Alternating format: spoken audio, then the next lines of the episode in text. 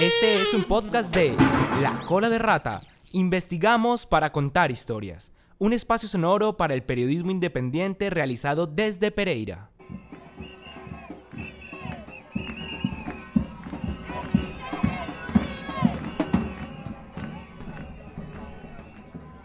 El estallido social que vive Colombia ha sido sostenido por la fuerza de los jóvenes.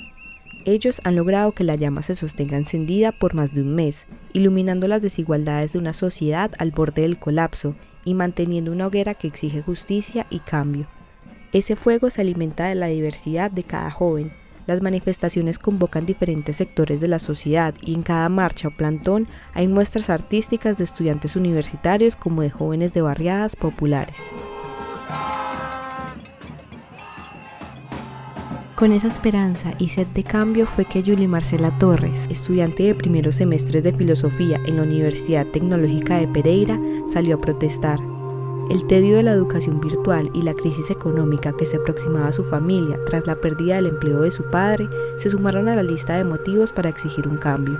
Los contrastes que encontró en su primera jornada de movilizaciones, multitudes de personas caminando bajo un mismo objetivo, manifestar su inconformidad contra un gobierno que privilegia a las élites en medio de expresiones diversas, fue opacada por la cruda represión que realizó el Escuadrón Móvil Antidisturbios. Claro, el 28 de hecho en el, en el, en el Olaya también me pasó algo parecido con SMATS. Yo estaba pues ya regresando, bueno ese día sí estaba como en la protesta suave, pero pues empezaron a tirar eh, lacrimógenos, yo me empecé a ir y rompieron ese día la Suzuki. Entonces, claro, llegaron los, las, las, personas en caballos, pues los SMATs en caballos y todo eso. Y ese día tuvieron, como que me reprimieron entre tres. Me empujaban y me decían que me fuera para la casa de manera irrespetuosa, me golpearon con los bolillos las piernas y así. Pues no fue demasiado, pero pues sí, obviamente fue un abuso, claro. Y no era pues algo justificado realmente. Literal, yo estaba ahí parada en la bomba de, de de, ahí de enfrente del Olaya esperando a que se fuera porque pues obviamente me asusta correr porque ellos empiezan a lanzar cosas y estaban muy cerca, entonces yo no corrí, me quedé parada y me empezaron a, con los escudos a reprimir fuertemente. A pesar de la experiencia vivida esa noche, su ímpetu no mermó. En las protestas se encargaba de ayudar a quien lo necesitara. A veces lo hacía con leche, con vinagre, con lo que tuviera a su alcance. Era consciente de los riesgos de estar allí, pero aún así no era capaz de huir si veía que alguien necesitaba su ayuda. Estábamos en el, inicialmente en el, en el Olaya. ¿Estaba sola? No, estaba con unos amigos, con cuatro amigos más. Bueno, con dos, tres amigos más y un amigo que conocimos que era como de otro país. Entonces estábamos ahí, eh, empezó la represión en el Olaya y pues nos movimos hacia el viaducto. Estuvimos un tiempo en el viaducto y ya cuando empezó la represión en el viaducto salimos por la 21, ah no, por la sexta y pues empezamos a avanzar y estábamos buscando dónde comer y ya íbamos hacia allá pues a encontrarnos con más amigos cuando entonces encontramos pues más, más SMAT ahí en el Olaya y empezamos pues a protestar, a quedarnos en la calle, en pedir que pasaran los carros y todo eso porque no había como muchas personas. Entonces queríamos apoyar, entonces empezaron a lanzar lacrimógenos y ahí empezamos pues ya a correr porque los lacrimógenos nos, nos dispersaron, claro. Entonces eh, avanzamos. No recuerdo si fue entre, las, fue entre las 8 y 9 de la noche, no recuerdo bien, creo que 8 y 40 más o menos o sí, más o menos por esas horas. Y entonces como nos estaban reprimiendo de acá a Lolaya, pero de enfrente venían todos los motorizados y policías, entonces nos hicieron como una especie de emboscada, pero había pues lugares por donde salir. Pero entonces yo vi que una nena como que se estaba quedando muy asustada, entonces me, ayudé, me volví a ayudarla un poco y en ese momento pues ya nos, nos encerraron totalmente y nos, nos, yo levanté las manos inmediatamente porque pues para demostrar que no estoy haciendo nada y nos empezaron a decir como que, que estábamos haciendo, no sé qué, que nos quitaran, que nos, nos, la nena estaba muy asustada y empezó a grabar, pues eso el envío que, que nos ayudó mucho a que nos pudieran encontrar. Y nos quitaron los teléfonos, nos hicieron quitar los zapatos para revisarnos, nos quitaron el, el bolso, lo que tuviéramos y nos subieron al, primero nos, nos empezaron a, pues, a decir que porque estábamos acá, que no sé qué, pero no a decir como decir, sino como con sus insultos habituales y a tratarnos pues a vulnerar nuestros derechos completamente porque no nos dejaban llamar, no nos dejaban nada. Simplemente nos decían que nos quedáramos ahí y nos sentáramos. Luego nos subieron, yo les dije con mucha precisión que no me iba a subir a ningún camión. Decía como no me voy a subir a ningún camión. Y me cogieron y me subieron al camión, junto con todas las otras personas que estábamos ahí, que habían como mucho cuatro mayores de edad y el resto eran menores de edad, muchos, muchos niños. En el Código de Policía se encuentra la figura traslado por protección en el artículo 155 establecido en la Ley 1801 de 2016 una medida que pretende proteger de manera transitoria a las personas que tienen algún riesgo de estar en la calle o que presentan algún riesgo para los demás. Esta figura se efectúa solo en casos de conductas que afecten la convivencia, no con fines de judicialización. O sea, toda persona que sea trasladada bajo esta figura no está siendo llevada por ninguno de los crímenes estipulados en el Código Penal. Antes de ser trasladada con un grupo de personas a un lugar desconocido para ella, en un camión al parecer de la Policía Nacional, ningún agente le leyó sus derechos, ni le dijo cuáles eran los motivos por los cuales estaba siendo trasladada. No, no tenía placas. Pero sí era un camión como que se sabe que es de la policía, pero no tenía placas. Ajá, pero más adelante, como en la bomba clímax más o menos, ahí nos, nos, nos, nos emboscaron y pues nos subieron al camión. Yo siempre dejaron las puertas abiertas, entonces todo el tiempo estuve mirando hacia dónde íbamos. Eh, llegamos a la metropolitana de, de, la Sur y ahí nos, nos bajaron. Ah, en el camino, antes de llegar a la metropolitana, uno de los policías preguntó, ¿alguno de ustedes necesita derechos humanos? Y pues todos se quedaron callados y yo dije, por supuesto, es obvio que necesitamos derechos humanos. Y el policía textualmente dijo con una de estas limas para, para molar cuchillos, machetes, estas cosas, textualmente dijo, aquí están sus derechos humanos y golpeó la reja con la lima.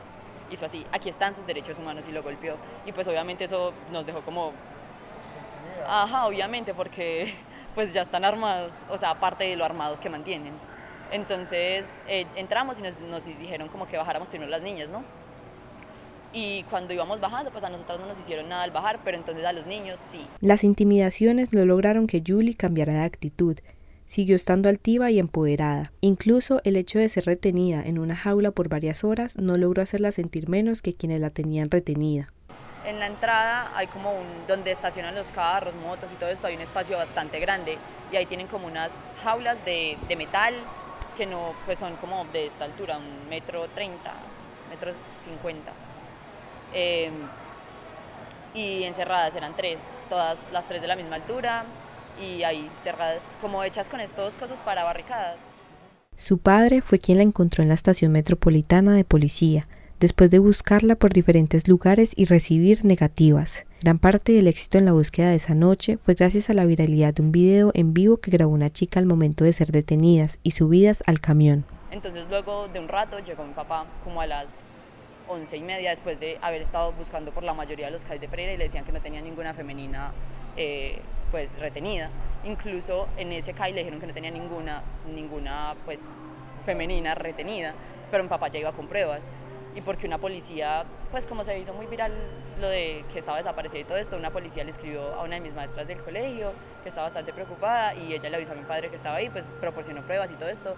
Y mi papá entró, habló con ellos y les preguntó que yo por qué estaba ahí.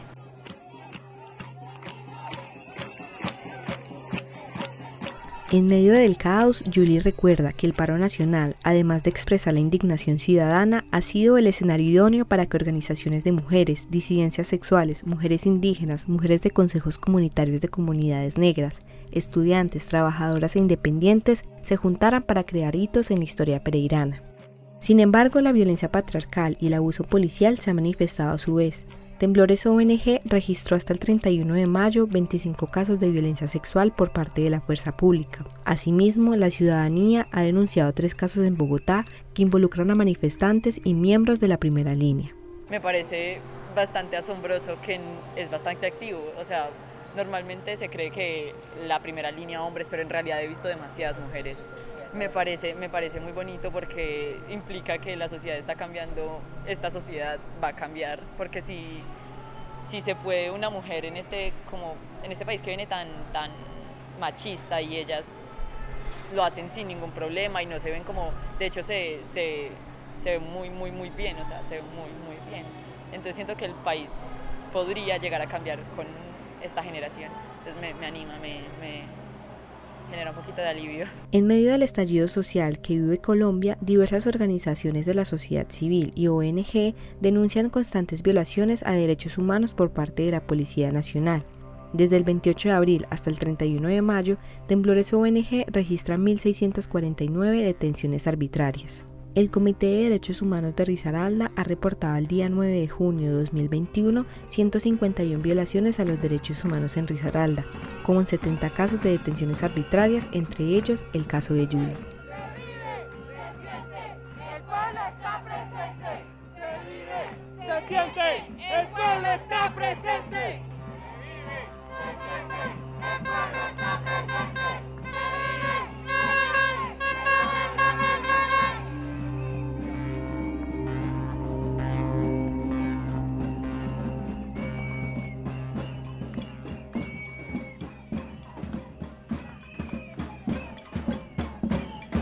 Realizado por Jorman Sebastián Lugo Cruz.